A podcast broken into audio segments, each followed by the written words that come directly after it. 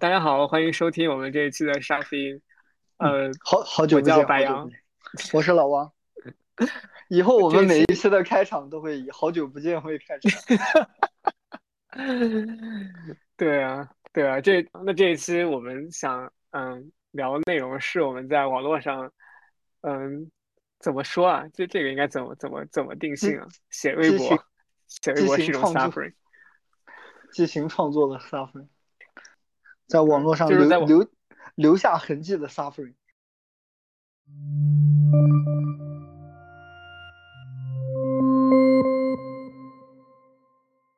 呃，不惭愧的讲，我们也是两位创作者，我们干的事情就是在微博上留下一些痕迹。要喷了。我没有，我嗯觉得我就是，我觉得微博上就是我分享的一些平凡的生活，就是我我觉得我没有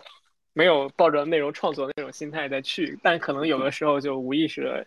嗯、会用那种规会用那种标准来规训自己，但我觉得我微博最核心也不是为了出名，就是，嗯、就记录下第一个是记录完一下我自己的生活，第二个是就我觉得我想知道我的想法，包括我的一些生活的方式到底在其他人看来是什么呢？因为我觉得微博是一个挺好参考系，就是能够让一些陌生网友来评价我。其实我还挺挺想让别人评价评价我的。对，我觉得一般我的生活中跟跟我身边的人，因为都跟我太接近了，所以他们给给给出的我的一些评价，可能我已经能够预见，所以说就不具有什么呃不具有什么广泛性。但是我刚刚想讲的就是，哦，当然我讲的这个创作是是在自嘲了，因为我毕竟这不是正儿八经的创作。但是另一个角度，为什么要把这个呃讲成一种创作呢？因为最早我跟白羊两个人在微博上相识，也是觉得有一定的相似性，就是我们把微博变成了一个，它本身不是一个呃，即使我们想展示生活，它也不是一个呃像玻璃一样完全透明的展示生活的地方。我们把它当做一个凸凸透镜或者凹透镜，我们会放对对对，对，我们放一些经过折射的、经过加工的我们生活的痕迹到上面。就是如果你纯是分享生活的话，就是其实大部分人、大部分微博都是在做一种纯粹的生活分享。我不知道对白羊来说怎么样，就对我来讲，很多东西，就我生活中的东西，我可能觉得第一，我不好直接说出口；第二嗯是，第二是我也找不到合适的方式去特别精确的表达我在某个时间的某种情绪。呃，我发微博的目的其实并不是给自己看，更多的是一种嗯展示和表达。我没有你那么虚构，我感觉我讲的就是抒发了一些感受，包括我之前编排了一些东西，都 都是因为我真的想编排，都是我生活中确实遇到这种人或者遇到这种现象，就我特别不高兴，所以我但我不好意思指指名道姓的在微博上写出来，所以我只能只能套一个套一个套一个套一个套一个背景，套一个设定，然后捏造几个人物，然后去讲这种事情。早期的微博，其实我更想就是做一个像一个实验场一样的东西，因为那段时间确实也呃受受微博上一些搞严肃文学创作的人影响还蛮深的，就觉得很有意思。其实说白了，大家大嗯家最大家最开始最起步的时候都是写大咕咕鸡的 仿作，然后中间会杂糅一些杂糅一些自己比较喜欢的作家的那种流派的一些风格，就是就对是模仿其实都是在习惯。对对都是在，学习，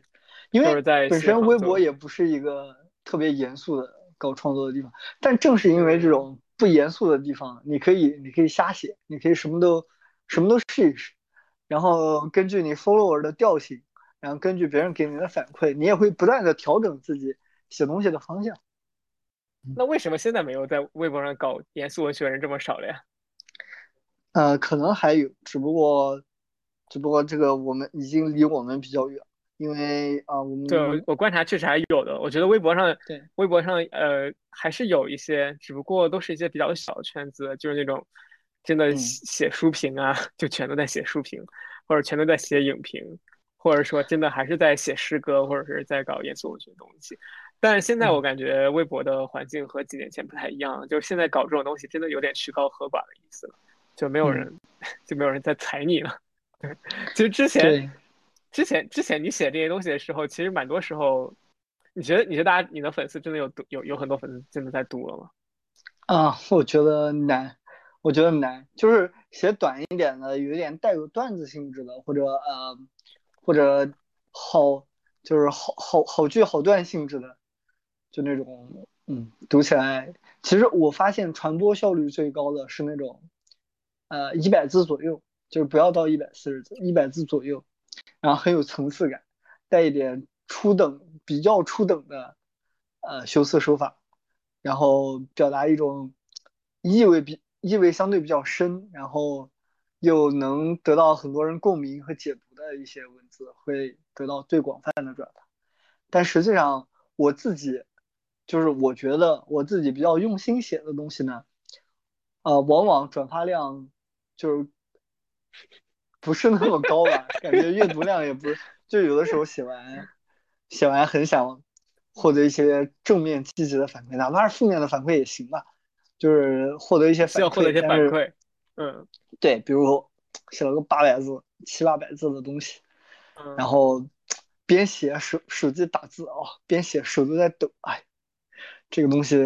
牛逼，这个东西写的我感感觉非常快乐，然后就要发上去，十分钟后第一个人给你点了赞，一天后十个赞。然后阅读量维持在维持在几百到一千之间，然后然后就翻篇了，然后就翻篇了。我觉得你你我觉得你可能适合现在的微博环境，因为现在现在微博大家其实不太在乎。我觉得现在好像写的长反而吃香，就是写小作文特别你开始嘲讽我，我没有嘲讽你，但现在真的是我发现有一些人写微博写的挺好的，就是我特别喜欢那种。写的特别短小精悍的那种微博，就是能够用二三十个字就能表达出很清楚一个意思的那种。就是现在写那种微博人变得很少，而且那种微博好像不怎么受待见。就现在大家都是要看那种那种类似于攻略性质啊，就是一二三四五，要么就是要么就是写那种写那种情感很充沛的小作文，要就是要点评一些时事，然后大家觉得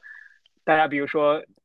这十二个小时都在关注同一件事情，然后这时候会有人写小作文，一篇比一篇长。然后大家对，现在都是，对对，现在就是这种情况，你明白吧？就现在微博上，就是所谓的我们这帮人，最后变成了这个样子，都是这样一个情况。就是我觉得我们玩微博的时候，它微博还是还是一个可以圈地自萌，所谓圈地自萌的一个这么一个时代，就是，嗯，你你可以逐步对扩展你的影响力，但你的影响力其实不会出圈，就是。对，始终你的受众还是那么一帮人，然后相对来讲，大家还是在一个气一个不能说气泡吧，就是在一个一个语境下能够讨论。然后你可以你可以站在你可以站在你的立场和领地上去讨论一些社呃社会的热点和时政，但是呃总体来说，你发表了自你发表了自己的观点，也不会很快的就滑到就是那种立场之争。就是，嗯，那个时候可能声音还挺嘈杂的，但但每个人的观点，每个人的观点就对，有更多样化的表达了。然后大，然后在在没在不需要你做社会表达的时候，你也可以写一点好玩的东西。对，但现在就好像这种这种圈地自萌就变成了一种彻底的圈地自萌，要么你就加入到如火如荼的，在某个超话底下。去讨论，就某个热点的超话底下，你你发一条什么垃圾？你看现在广告啊、营销啊什么的，前面都挂三四个超话，管它有没有关系呢？我先挂了再说。而且现在微博其实变得挺中心化，就我觉得我们那个时候玩微博的时候还蛮去中心化，就有一些意见相左的圈子，其实他们是不知道彼此的存在的，或者说是不太在乎彼此的存在的。但现在基本上。基本上大家都会在某某条微博的热门评论下就开始那个狭路相逢了，然后就就会，而且我觉得大家其实，而且大家现在的审美取向，就包括你觉得什么好笑、什么好看这种取向，就变得特别趋同，就特别公式化。我觉得现在成名的风险越来越大了，就是我觉得现在五万粉丝、五万粉丝以上的博主，其实都是有可能一夜之间身败名裂，就是自己加。自己整个人生经历被扒出来那种风险都是存在的，所以说我现在其实也挺忌惮。你很难说这是好事还是坏事啊，就是你的你的一切网络的历史都可以被扒出来，然后你你做的所有的所有的可能不那么光彩的事情都没有潜藏在阴影下的这个可能性。嗯，对，而且而且就是你你你哪怕你现在已经五六十了，你十几岁做了一件很蠢的事情，就不可能就也有可能被扒出来之后就不会被原谅，就就觉得就好像是昨天刚发生了一样。对，我觉得现在就是整体的一个趋势是这样的。我听白杨是经常表达过类似的想法，就是这个人写的东西又臭又长，其实段子也充满着非常刻意的，就是非常非常低级的展示。然后他们的微博似乎还能有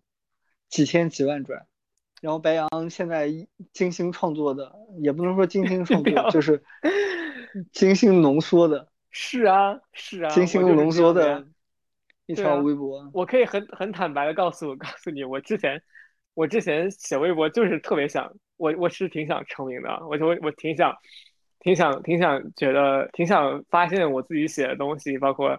想的东西，就是挺多挺多观众愿意看，就是挺多人有共鸣。我觉得这对我来说是一件很好的事情。然后这我还指望微博写得好的话，可以打开我的第二人生。对啊，我就我就不惭愧，这就是这就是我的，这就是我之前的一个那个愿望。只不过现在我发现成名这个风险太大之后，我就稍微收敛一点，就不要抱那么高的期望了。你写微博的时候有想过，就是想获得更多关注吗？我觉得凡是凡是有有意的去写微博的人，就不是真的不是把微博当记事本用的人，都希望自己的声音能被更多的人听见。能自己的创作能被更多的人认可，这是毫无疑问的。我当然想想过了，就是如果哪一条微博啊，我转了很多，我我很开心的，我觉得自己写的东西啊，能有这么多人觉得写的还不错，这好歹好歹不浪费自己的心思嘛。对我，我其实写我其实写微博特别在意别人对我评价，就几乎是可能是到一种病态状态。而且开始时候。对，其实你表达过多次，表达过这种这种想法哦，很直接的。我最开始玩微博的时候，其实就高三的时候吧，然后那个时候其实我的消息都挺闭塞，因为我在上寄宿学校嘛，我也没什么看书或者看报，就包括我上网时间都特别少，就是一个周末。所以说我当时觉得微博上很多人都看起来很酷嘛，就觉得他们能写那写写段子那种特别酷，包括不是写段子，就是写分享日常的人就写。他们讲话很幽默，然后我觉得我那个时候网感特别差，然后我就没办法融入到别人的语言体系里边。其实我当时就是说，我还我还想说，如果等我大学的时候有更多时间上网，我一定要，我一定要一定要培养自己的网感，然后去成成为他们的一员，去写，就是呃，就知道怎么怎么抖机灵啊，知道怎么实性的话或者实性的话术，去表达自己的想法。对我，所以说我觉得这这也是我最开始一个动机。所以说我呃，我写微博的时候，这个微博号我用了很久了，大大概都是我初三的时候就开始用到现在。所以说看着一点点，就是从只是我几个初中同学关注，然后变成变成有一点粉丝。所以说我其实 最后买粉买到了一万是吧？买粉买到临门一脚，那是临门一脚。临门一脚。你现在把粉丝清掉，应该也差不多快一万。对，反正。反正反正我就挺我我有时候写完微博之后，我就特别担心别人别人对我的评价，就是就是我也不知道为什么担心陌生人对我评价，我就特别担心别人觉得我特别傻逼怎么办？然后对，然后有时候我觉得别人确实觉得我很傻逼，因为我知道有些微博写的就很傻逼，但我就是真的是真的是我自己的想法，因因为我在微博上真的被别人骂过，你知道吗？你有没有在微博上被别人骂过吗？就别人真的来我评论里面骂我。对啊，哦，不是，就是我觉得我我最早我就我就像你那个风格，就是所谓搞一些文学创作的时候，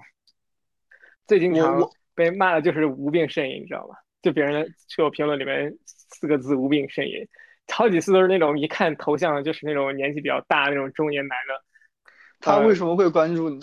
我也为什么会找到你？他会看到我的主，看到我的微博主页，反正他就看到微博主页，然后写了一句说是说的什么东西啊？无病呻吟，然后，然后我写公众号的时候，有时候我的那公众号不知道怎么又转给我同学的家长、我朋友的家长之类的东西，也有中年男的，一会儿也有人在我那个里边写写无病呻吟，所以说无病呻吟是我特别怕的一个东西。有的时候我就我就写一些很乖张的微博，或者说写一些我自己觉得有点晦涩的东西，我就特别怕别人给我评论无病呻吟。你有你有你有被别人骂过吗？啊，我有我被一个人私信骂过什么“营销狗死妈”之类的东西。营销什么？营销狗，营销狗。我就说我营销什么？我什么就是呃，对我有了解的人应该都知道，我从来不在微博上有什么营销的。我估计那个人骂错了吧，然后就 你这不算奇怪，你这算什么骂你啊？这更不算，那么读都没读。然后其他的好像没有特别，我我因为我这个微博就是新注册的，注册没多久，后来也就不玩了，所以也没有留下太多。就是关注我的人肯定都是因为看到我的微博才才关注到我的，然后不关注我的人大概率是根本看不到我微博的，就是根本就在茫茫的网海中寻找不到任何痕迹的那种，所以还好我没有被骂过。对，没有被骂，但是有的时候你写你写那种六七百字，然后结果没有人评论，也没有人没有人没有人回复的时候，你的心路历程怎么样的？是有点，就是我会对我比较关系比较好、比较亲近的人，我去推荐，我说这个，这我写的挺好的呀。微博，对啊，这我写的挺好的呀。然后我就分享给他们，差不多就是我写挺好的意思，让他们看一看。然后他们也会给出一些点评，其实给一些点评就就够了呀，就不用那个什么，我也不不需要我的微博真的五六百个人转发，五六百个人转发的时候，我甚至有点不安，我何德何能啊？我写的这东西不应该引起五六百人的共鸣啊，这种感觉。然后，哎，你这个有意思，你你你有没有想过，你觉得？你这个人的能认同你的人有没有一个？就地球上能认同你的人有没有一个人数的上限？我觉得肯定是有的，因为超过了我就觉得我会有严重的不安。就是我就思考过，我觉得微博上如果真的是我给我很长时间让我去做写这个微博账号，到底我这个关注我的人会不会有一个人数上限？嗯，对，对，我觉得我我我觉得我觉得我最多也就是有五到十万已经很不错了。现在。分享成本这么低嘛？就每个人都可以让别人看到自己写什么，就想了什么，写什么东西，就都写这种废话。那你觉得人，你你作为一个人，你不应该对自己分享这些废话有一些自我约束的意识吗？对我，我其实一直觉得你，呃，虽然说网络上分享不要钱，但是你 让别人看到这些东西，你还是多多少少有点，就至少有这个意识，就是觉得会不会说太多废话，或者说是。对，可能可能是我自己是容容易多想，所以说才会有这种意识。就是其实如果地球上人都在讲一些废话，就很恐怖，就全都是互联网上全都是废话。其实这是一个更大的话题，关于社交网络给我们带来的这个表达的边界在哪里？然后啊，然后表达自由的边界就不是说什么，就不是那种法律意义上就是说什么反动言论或者 whatever，只是你自己。比如说，你有一些很悲观的想法，我也经常有。你这种东西应不应该不停的在网上给别人看？你你你应不应该为这这种事情负责？其实就是这样的。然后这个东西，这种自由，它的约束的界限在哪里之类的？嗯，这个当然是另外一个话题了，跑得有点远。你说一说，你说一说，你为什么这么反感？对你微博？用文学性三个字来形容，因为如果别人这么形容我，我还是我还是挺开心的。然后我并不，我并不对我在微微博上写小作文，我是对这件事情我并没有什么羞耻感，并且我我我认同这个行为能叫做创作的。我觉得顶多算一种文学练习吧。我觉得练习不等于创作。练练习对，就相当于就相当于我在我在比如说我我弹钢琴的时候，我在练钢琴的时候，我我就是。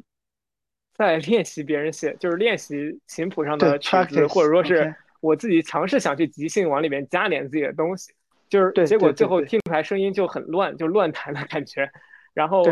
我不觉得这个过程像是一个创作，当然你也可以说明啊，这是创作，因为现在很多那种卧室卧室音乐人，他们就是这种乱弹，就是就是真的是乱弹乱弹，弹着弹着就有灵感了。但是我不觉得我自己能走到那一步，所以说我觉得现在，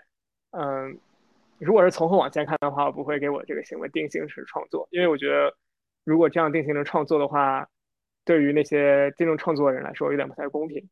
而且我有一个非常激进的论点是，我觉得现在微博上我真的不觉得现在微博上有什么，就说他们在说什么才子啊，有才华的人，我不觉得。我真的看了很多，觉得可能他们有一瞬或者有那个一篇两篇看起来比较有才华，但但我不真真的没有觉得我在微博有特别有才华的人。对对对，啊，我我特别同意你刚刚讲，这叫这叫一种练习。对，这也是我刚刚想表达，就是所谓准创作跟我想说的就是它不是真正的创作，它只是一种呃形式，然后有一定的内容。然后呃，我特我也很赞同那一点，就是一个人如果真正有才华，他一定会找另一个出口去走出来，就像班宇去写书一样。班宇以前也是，其实也是先在网上红红的嘛。然后，如果如果所一个所谓的微博才子，他只能在微博上进行创作，对，那那可能是才子，很难说他是那种真正意义上的才子吧。因为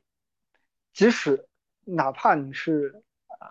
写那种真正挺精致的微博小作文，他对你你的要求其实并不是很高的。微博的水准很低啊，就很多写的狗屁不通的小作文都能。就是明显有错别字、错句的，就是语法都、文法都不对的这种东西，都可以有很多转发，或者说是大家觉得写的很好。所以说，我就在一个审美标准这么低的地方，所以说就很你是你是觉得把你的文微博称作有文学性的微博，是跟那些写的很垃圾但同样被称作很文学性的微博并列并排放在一起，让你感觉很羞愧吗？对啊，因为我还在。因为我还在用微博，就我在用微博这个平台，我就我就不想把它上边的东西成为成为成为什么文学性，去评判这些文学性强还是那个文学性强，因为这个平台的整体水准就是这个样子的。呃，我还是挺感谢微博给我带来了一些鼓励的，因为呃，没如果没有这种交互的，就是这些年其实我也在网络上留下了不少一些痕迹吧。我也是。然后对，如果没有微博上。这些交互和鼓励的话，就没有人看我，就彻底没有人看我的东西，我完全变成了一个，呃，无处，就是就是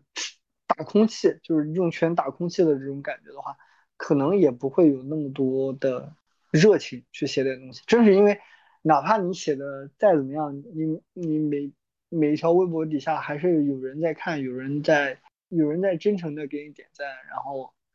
呃，你的微博确实也给了一些人打动，因为我私信里面还遇到过，就是我觉得你私信应该也有吧，就是有那种跟我讲啊，很喜欢看你的微博啊这类的这样的 follower，我觉得这些有这些鼓励还是起码让我觉得表达还是有价值的，就起码我不是总是在输出废话的，就我在生活，我在生命中。除了我现实要面对的这这些东西，我还可以有一个在互联网上的一个更加隐私的空间，可以给我一些在现实中没地方安放的一些想法和情绪，提供一个输出的出口，并且这个出口，呃，这从这个出口出来的东西，它是有一定意义和存在价值的，我觉得这还是挺好的。也认识对于对于我们俩来讲，微博都是我觉得微博就是最好的交友软件或者约会软件。对，我觉得对于你的经历也是一样的。对，我觉得我在微博上，虽然说我在微博上也没有完全展示出就是特别完全的百分之百袒露我自己嘛，但我觉得微博也是一个，我感觉微博是所有的我的社交平台里边就是能够展现出来最真实的我。然后另外是因为我是一个。比较阴晴不定或者变化很快的人，就我很多方面都会，嗯，都会不停的发生变化。但我觉得微博上能展现出来我的那部分，就是比较恒恒常不变，或者说是比较，我觉得是我一直以来都比较赖以为我为什么成为我，就是成为我现在这个人的一个，就是一些特质上面的东西。对，所以我觉得如果如果有人真的能觉得看了我微博之后喜欢喜欢我微博，或者说是觉得我这个人。很有意思的话，我觉得我们就很容易成为很好的朋友。但如果你要是呃看我 Instagram 啊，或者是看就看我朋友圈，我朋友圈不怎么发朋友圈，反而他们不一定能够跟我能成为特别好的朋友。呃，因为就是像我们刚刚讲的一样，就我们在微博上玩的时候，它形式可能是虚构的，但它表表达出来的呃表达人格特征、人格特质，是核心的，是的，对，是非常非常核心的。然后反而你在 Instagram 或者那种就是真正的熟人所谓熟人社交平台上发出来的那些东西，你很多时候是经过过滤的。你想展示出来某一方面的自己，比如你在绝大多数人在 Instagram 上可能都是热爱生活，哎呀，我要拍拍拍拍我平时生活中出去玩或者什么。但是你那些啊那些不那么愉快的，然后呃一些奇怪的一些一些不合时宜的想法，你就可以在。微博上发，那你为什么现在你微博炸了一次之后就再也不玩微博了？嗯，因为我觉得为了维护我的表达，我可能需要不断的去想我这个微博，就是总总体还是环境不太一样的。然后我我开始需要想，我这个微博会不会会不会冒犯很多人，然后会不会触及到一些不太方便讨论的问题？因为我们俩其实都在。都在香港生活了很长一段时间嘛，其实有的时候，呃，对对内地的，就是就是水温不太不太知道有多温，有 有多温。对言论的言论的边界到底在哪里？然后，嗯，这些东西，就是你发一条微博会经过很长时间的想，然后到这到这一步，我觉得本来就是一开始玩微博那种。比较随性的、比较自由的，就像你讲的，像一种练习式的、草稿本式的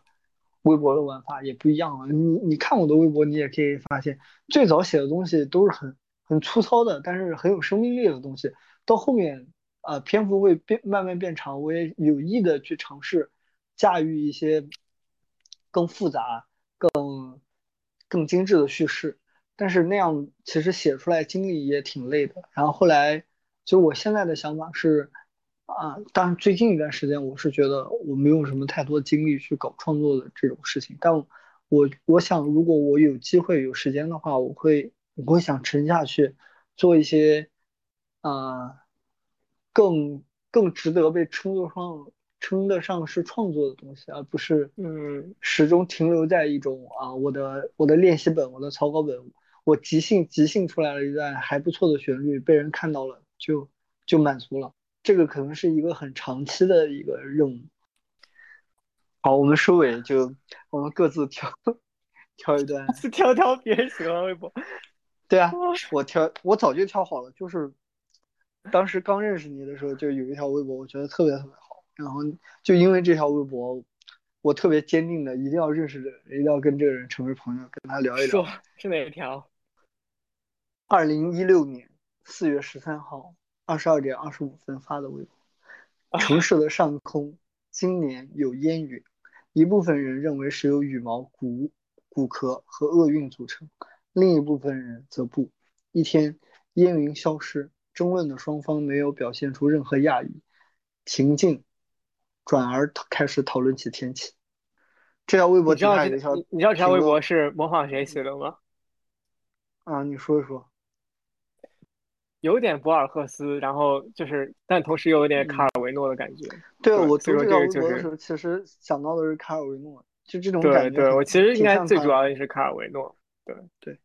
因为卡尔维诺经常写这种这种，就是一个小城镇里他发发，就是群体性的发生的一些事情也会经常写一些比较怪诞的一些社会现象。所以说，我就觉得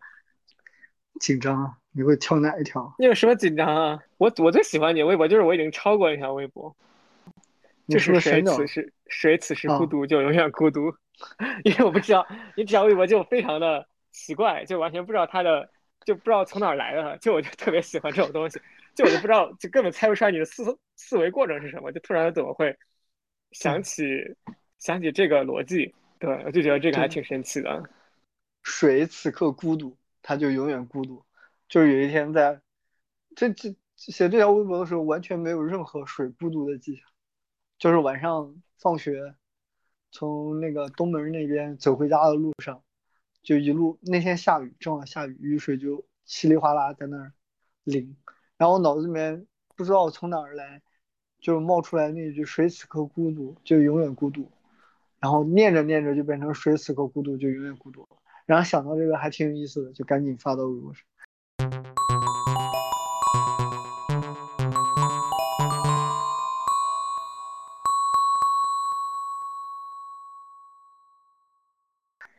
经过这个环节，其实这个话题有蛮多东西可以聊的，只不过这期我们只是从自己出发，去聊一些微博上就写微博的一些经历感受。对，写微博的一些反，其实微博这个东西还挺多可以聊的。社交网络这个，我们聊自己聊够了，再可以聊其他人啊。下一次可以请下一期可以可以聊这个嘉宾来聊一聊，对对，聊一些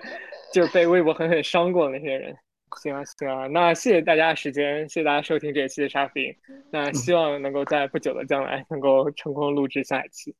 对，下一期再见，再见，拜拜，拜拜。